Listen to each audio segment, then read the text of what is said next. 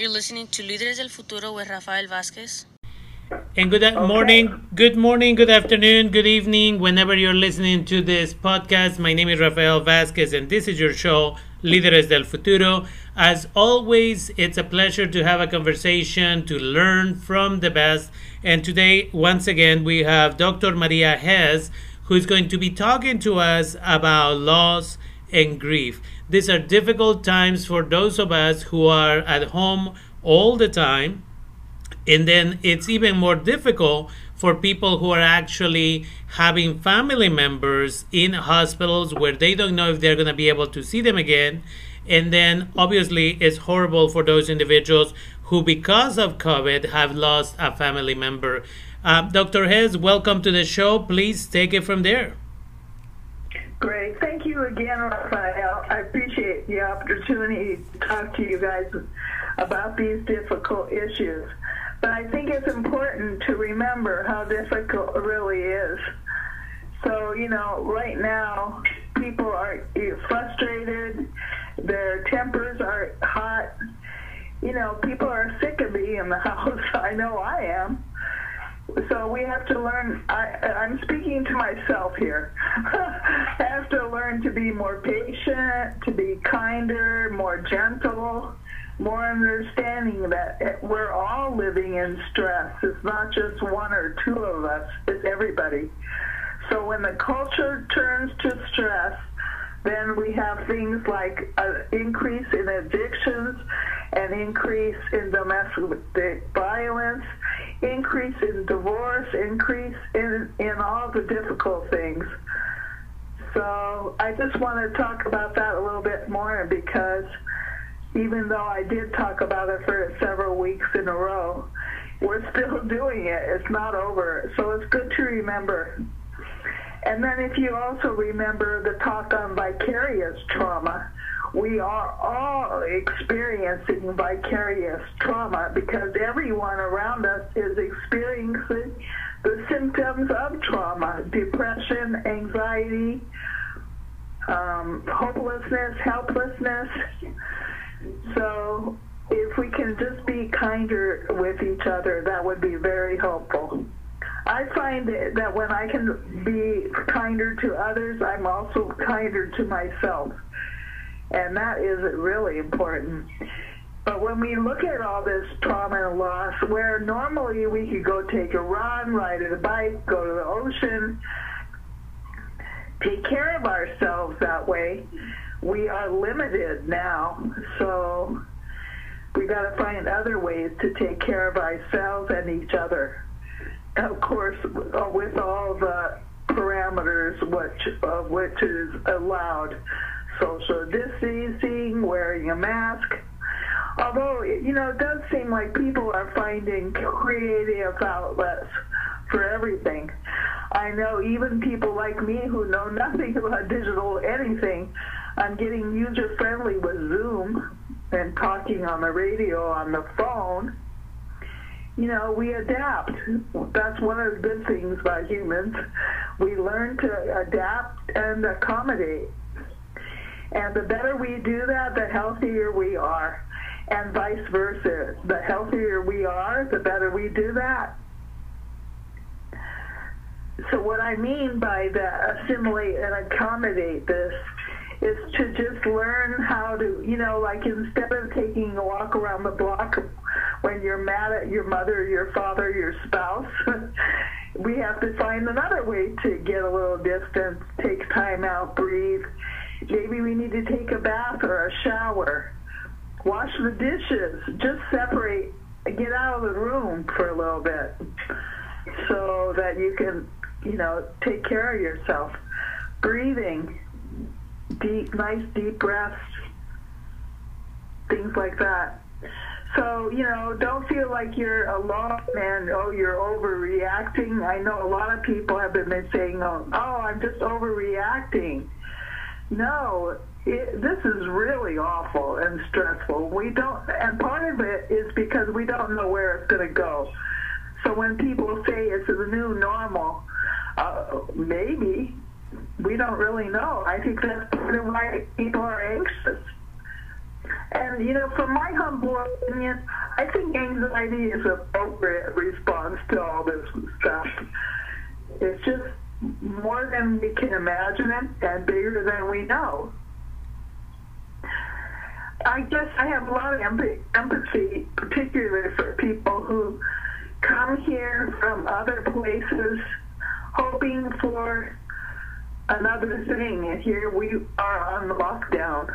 I'm sure this is not what people who, especially, you know, because I work so much with Latinx folks, when you're hoping to come here to have a better life experience and find yourself limited more than you might have been in your homeland, this is very painful and people can get really angry. But you know, I'd like to suggest that really, when we look at anger, we're really looking at another face of pain.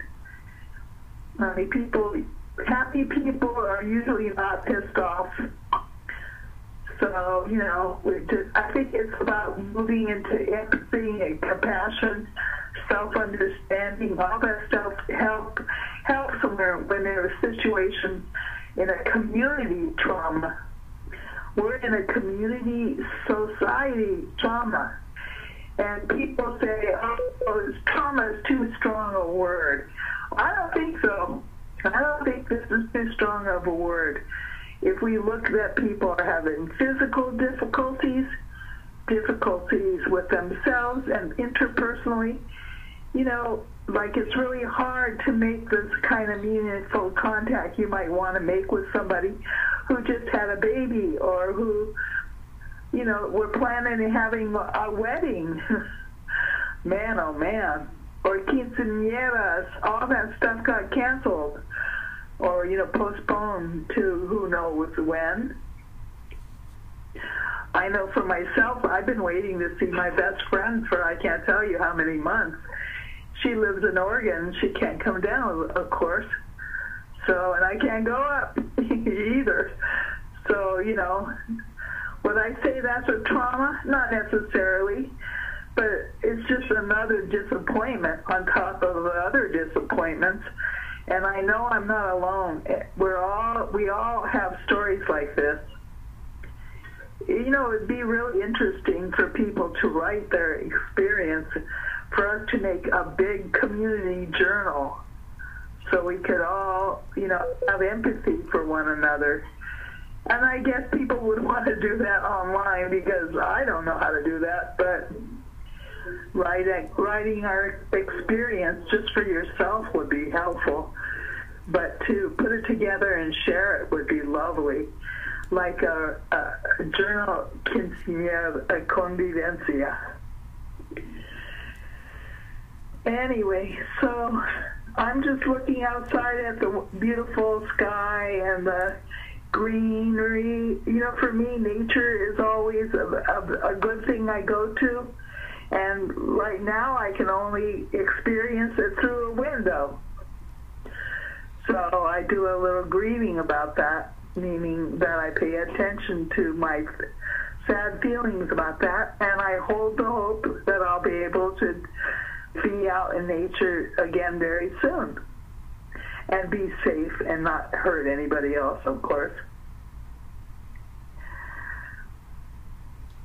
But I'd like to say that I know from experience, talking to people I have talked to, and talking with you, Rafa, is that you know people are doing a lot of people are doing the best they can and if you feel a little like you're not doing the best you can, what can you do differently to make you feel better about yourself? Because that'll lead you to doing the best you can. When you feel terrible about yourself or about the world, or you're grouchy, grumpy, pissed off all the time, you don't go as far as I know you want to. That's certainly true for me. I can't go as far as in a positive way when I'm mad because I don't really care about being positive when I'm mad. But, you know, I also know that it's my pain talking through my anger. And and I would encourage all of us to have room for the feelings that don't feel so great. because it's not good for us to hold on to them. They affect our health, they affect our mobility, they affect our communication, our relationships.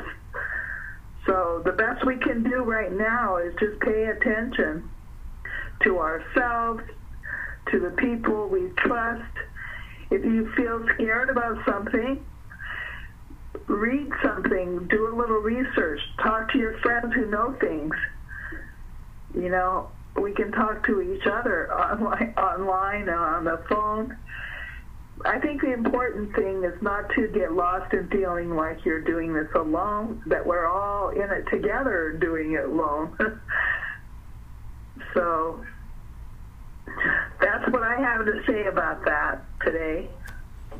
In, it's important again for people to understand that uh, I think this idea that you're talking about about sharing experiences, I think that we really need to put it uh, to work. So I'll work on it maybe with a few other people and really just ask people to share their experiences, whatever those experiences are, right? A little bit of anxiety, depression, frustration. As I was mentioning, I was having this conversation with my colleague the other day, and she says that she had a, a horrible day at work and, you know, she was on her way home and she knew she was going to have a time with her children and her spouse and she made the conscious decision to stop at a um, parking lot of a large business. She parked away from people, from other cars, and she just played music for about 20 minutes so that she could decompress from her issues at work so she wouldn't bring that negativity to her home. But I think that this journal and experiencing or sharing experiences would be wonderful so that people from all over the world could share with each other uh, what they are going through, possibly in multiple languages, um, so that uh, I, I, think it brings us to this reality that you and I are very much clear on that we are one, right? We are human beings, we have similar experiences, and whether it is in English or Cantonese or Mandarin or any other language, just the ability to find that support with each other. I've seen it on some social media where somebody expresses frustration with this and out of the blue somebody jumps in and says i'm sorry that you're going through that.